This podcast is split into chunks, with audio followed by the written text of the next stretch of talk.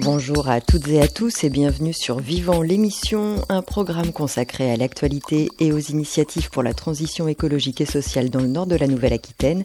Une émission préparée par la rédaction de Vivant le Média et diffusée chaque premier vendredi du mois sur les ondes de nos radios partenaires Radio Pulsar à Poitiers, Radio Agora à Montmorillon et Radio Gatine à Partenay ça ne vous a sûrement pas échappé. Depuis le 1er janvier, le tri des biodéchets est devenu obligatoire. Et c'est un enjeu de taille quand on sait que les déchets organiques représentent 30% de nos poubelles et qu'en plus de leur impact environnemental, ils ont un coût financier conséquent pour les collectivités. Alors comment est-ce qu'on fait pour inciter les citoyens à passer à l'action? Dans la communauté urbaine de Grand Poitiers, Émilie Guichard vient de terminer sa thèse de psychologie sociale qui consistait à analyser les comportements de tri des restes alimentaires. Elle a mené ses travaux de recherche à l'université de Poitiers au sein du laboratoire CERCA, le centre de recherche sur la cognition et l'apprentissage, en partenariat avec la direction déchets et économie circulaire de la collectivité. Ce travail de thèse s'est déroulé en prise directe avec le terrain, avec la participation de près de 5000 foyers. Alors, quels leviers peuvent être activés pour changer les comportements? Comment la collectivité de Grand Poitiers a-t-elle utilisé les données scientifiques pour construire son plan d'action auprès des habitants? Que peut apporter la recherche scientifique au changement de comportement indispensable à la transition écologique? On en parle dans Vivant l'émission avec Émilie Guichard, docteur en psychologie sociale, et Céline Bénard, directrice du service déchets et économie circulaire de Grand Poitiers. Bonjour, je suis Émilie Guichard, donc je suis docteur en psychologie sociale et j'ai fait ma thèse euh, à, Grand Poitiers et à l'université de Poitiers. Et je suis Céline Bénard, la directrice déchets et économie circulaire de Grand Poitiers, qui s'occupe de la collecte, du traitement et de la valorisation des déchets des ménages. Quel a été justement, euh, Émilie Guichard, l'objet de votre thèse? Alors, euh, l'objet était de comprendre les comportements de tri des, restes alimentaires afin d'encourager euh, les usagers à trier davantage euh, les restes alimentaires à la source une thèse que vous avez menée de 2019 à 2023. pourquoi à Grand Poitiers, Céline Bénard, vous avez été intéressée pour créer ce partenariat avec un laboratoire de recherche, hein, le CERCA, Centre de recherche sur la cognition et l'apprentissage? En fait, on était face à, des enjeux de changement importants. On a euh, sur euh, le budget déchets 30 euh, millions d'euros de dépenses, dont 60% qui sont liés au traitement des déchets des ménages. Donc sur lesquels nous, on n'a pas de pouvoir d'agir. C'est vraiment le ménage qui agit sur la quantité de déchets qu'il produit. Et à partir de ce moment-là, quand on a compris qu'il fallait qu'on accompagne l'usager à changer son comportement, notamment sur les tri des restes alimentaires, on a bien compris aussi qu'il fallait que notre message soit accessible, compréhensible et que le service qu'on propose soit adapté aux usagers à leurs besoins. Et on était un petit peu limité en termes de, compréhension du grand public et euh, ce sont des changements importants, des dépenses importantes et on avait envie que ce soit quelque chose qui soit efficace et adapté. D'où le partenariat. Émilie Guichard, la première étape, c'était de faire un diagnostic. Euh, exactement, parce qu'en fait, en général, quand on pense à une intervention, donc on, se dit bon ben on va mener une action pour changer les comportements. Sauf que pour qu'une action elle soit efficace, elle soit ciblée, il faut d'abord comprendre sur quel levier, enfin quel levier il faut activer. Et donc, euh, en première étape, il s'agit donc d'enquêter sur le terrain et de euh, d'explorer l'ensemble des raisons pour lesquelles les gens qui trient trient et les gens qui ne trient pas ne trient pas.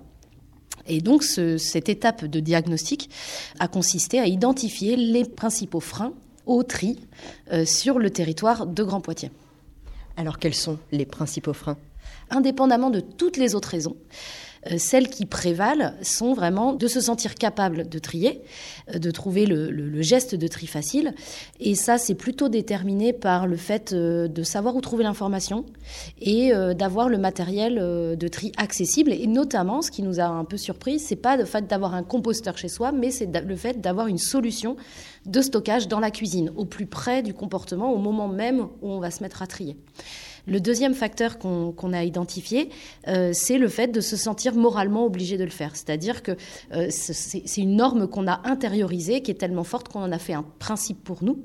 Euh, mais cette norme est aussi fortement influencée par le fait d'être conscient du problème et d'être conscient des conséquences que peut avoir le tri, mais aussi le fait de ne pas trier sur l'environnement, sur l'économie locale, etc.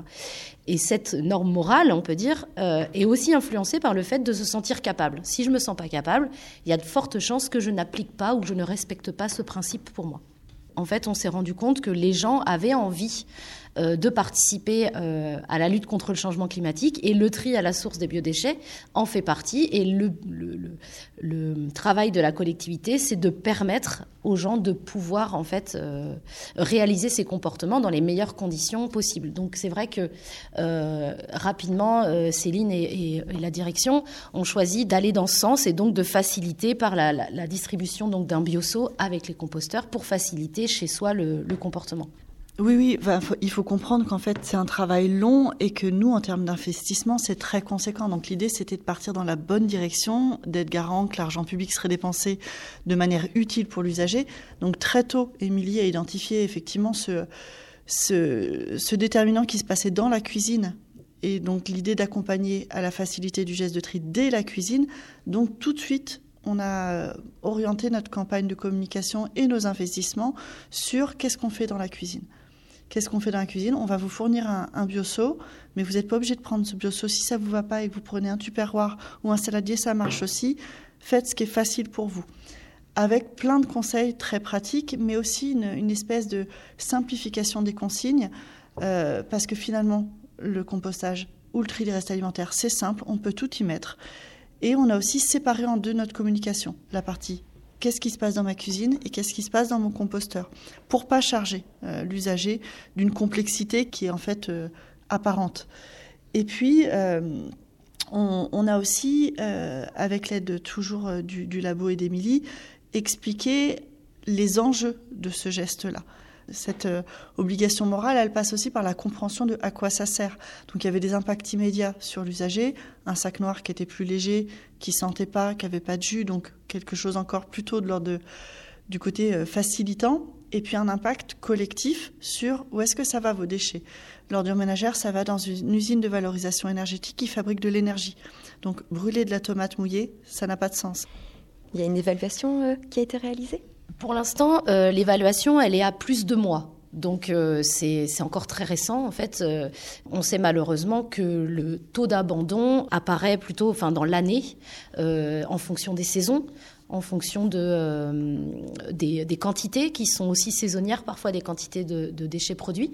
Donc c'est un peu tôt pour, dresser un bilan uniquement positif, mais en tout cas, au bout de deux mois, ce qu'on a constaté, c'est que les gens avaient déclenché le comportement au service euh, déchets économie circulaire, Céline Bénard, vous voyez déjà une évolution au niveau du tri? Alors, même fraîcheur dans les résultats. En revanche, sur le territoire sud de Grand Poitiers, qui a commencé 2020-2021, euh, on a vu effectivement une baisse concrètement des ordures ménagères produites en termes de tonnage. Alors, ce qui est compliqué sur les déchets, c'est que euh, un changement impacte tous les changements. Vous mettez à trier les, restes alimentaires, ça a aussi un impact sur le tri du bac jaune.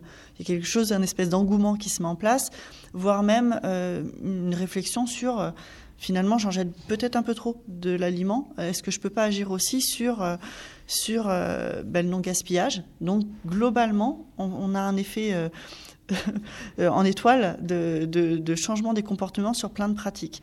Mais factuellement, on voit une baisse d'ordures ménagères. Après, l'enjeu, Émilie l'a dit, c'est le maintien. Émilie Guichard, euh, vous avez soutenu votre thèse, vous êtes euh, désormais docteur en psychologie sociale, vous allez continuer d'accompagner euh, la collectivité? Oui, c'est le projet effectivement, enfin le projet bien, bien, bien installé, puisque normalement à partir de mars, je reviens dans la collectivité. On va continuer de réfléchir sur le tri des biodéchets, puisque c'est encore tout frais et tout jeune, et on va développer en fait cette, cette approche, enfin Céline pourra le, le confirmer, sur des projets plus divers, toujours autour de l'utilisation des ressources, de la valorisation des ressources, euh, pour euh, continuer en fait cette transition écologique qui nous, tient à cœur. Oui, bah, on est convaincu en fait de, l'utilité de la donnée scientifique et du, protocole expérimental qu'apporte le CERCA. On a, nous, des gros enjeux. Alors, les restes alimentaires, c'est une évidence. On a déclenché le geste de tri, on est content. Il faut que ça continue. Puis plus globalement, on a des ambitions sur la thématique de l'économie circulaire. Et le CERCA nous accompagne euh, très globalement sur euh, des enquêtes. Quand on doit mener une enquête auprès des usagers, quand on doit modifier un service, on leur demande leur avis et on a le labo qui nous aide à ce que nos messages soient compris. Euh, on a envie et besoin d'être efficace, donc l'expertise scientifique du CERCA nous est précieuse une expertise scientifique qu'on voit directement appliquée sur un territoire. C'est une démarche euh, singulière où on voit de plus en plus euh, la recherche se mettre au service euh, du changement concret des comportements. Alors, dans le milieu de l'environnement, euh, c'est assez frais. On va dire que ça a une petite dizaine d'années. Dans le milieu de la santé, c'est quelque chose qui est plus installé. Et du coup, en fait, euh, euh, c'est très pertinent de mettre ça au, service de la transition écologique, puisque si les, usagers ne, changent pas, clairement, il n'y a pas de transition. Donc cette expertise, effectivement, elle est mise directement au service de, ce, de, de la collectivité et cette transition, puisque très concrètement, un nouveau comportement, là en l'occurrence le tri des biodéchets, un nouveau message, on expérimente le message, on va tester différentes formulations, différentes argumentations, euh, afin de, s'assurer que euh, les effets voulus par le, attendus euh, de ce message vont être effectivement obtenus avant de pouvoir être diffusés dans la population. Donc clairement, en fait, c'était la science et le processus scientifique, la démarche scientifique a été utilisé tout au cœur de, ce projet et on, l'a appliqué quasiment directement en fait. Donc on peut réussir à concilier le temps de la recherche scientifique et l'urgence du changement? Oui, ça c'est une question assez cruciale. Je pense que euh, euh, euh, c'est la collaboration qui va faire qu'on va chacun trouver un, un rythme, s'adapter euh, les uns les autres. Euh, ce projet euh, à Grand Poitiers, il est très récent, donc il a fallu s'acculturer entre le rythme de la collectivité et le rythme de la recherche. Et effectivement, en fait, il y a des temps, le temps long de la recherche peut parfois être un frein, et en même temps, le challenge, c'est pouvoir adapter aussi ces, ces temps-là pour être plus réactif aux besoins d'une collectivité. Et tout de suite, en bref, un tour de l'actualité de la transition écologique et sociale locale. Et on prend la direction des Deux-Sèvres, où la commune de Fort, au sud de Niort, vous invite demain matin à un chantier collectif de plantation de haies. Cette action participative est organisée en partenariat avec l'association Prom et dans le cadre de sa grande semaine intitulée Plantons l'avenir. Un événement qui s'est déroulé également ces derniers jours dans les départements de la Vienne, de la Charente et de la Dordogne. Les haies champêtres ont en effet un intérêt écologique indéniable. Ce sont des espaces de biodiversité végétale et animale. Elles atténuent les phénomènes d'érosion des sols et elles favorisent l'infiltration dans les sols des eaux de pluie. Pour participer au chantier de plantation collective demain à Fort, rendez-vous aux ateliers municipaux rue des Grolettes. Ça se passe de 8h30 à 12h. Le chantier sera encadré par Samuel Fichet, technicien agroforestier à Proméhé.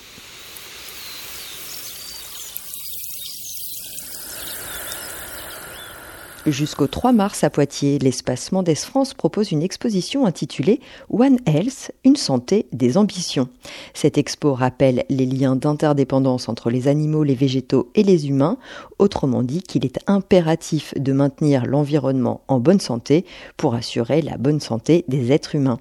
Et en lien avec l'expo, Denis Malvy, professeur et infectiologue au CHU de Bordeaux, propose une conférence le 13 février à 20h30 sur le thème Comprendre les liens entre la santé animale, humaine et environnementale, découvrir comment agir pour faire face aux épidémies. L'entrée est gratuite sur réservation sur le site internet de l'espace Mendes France.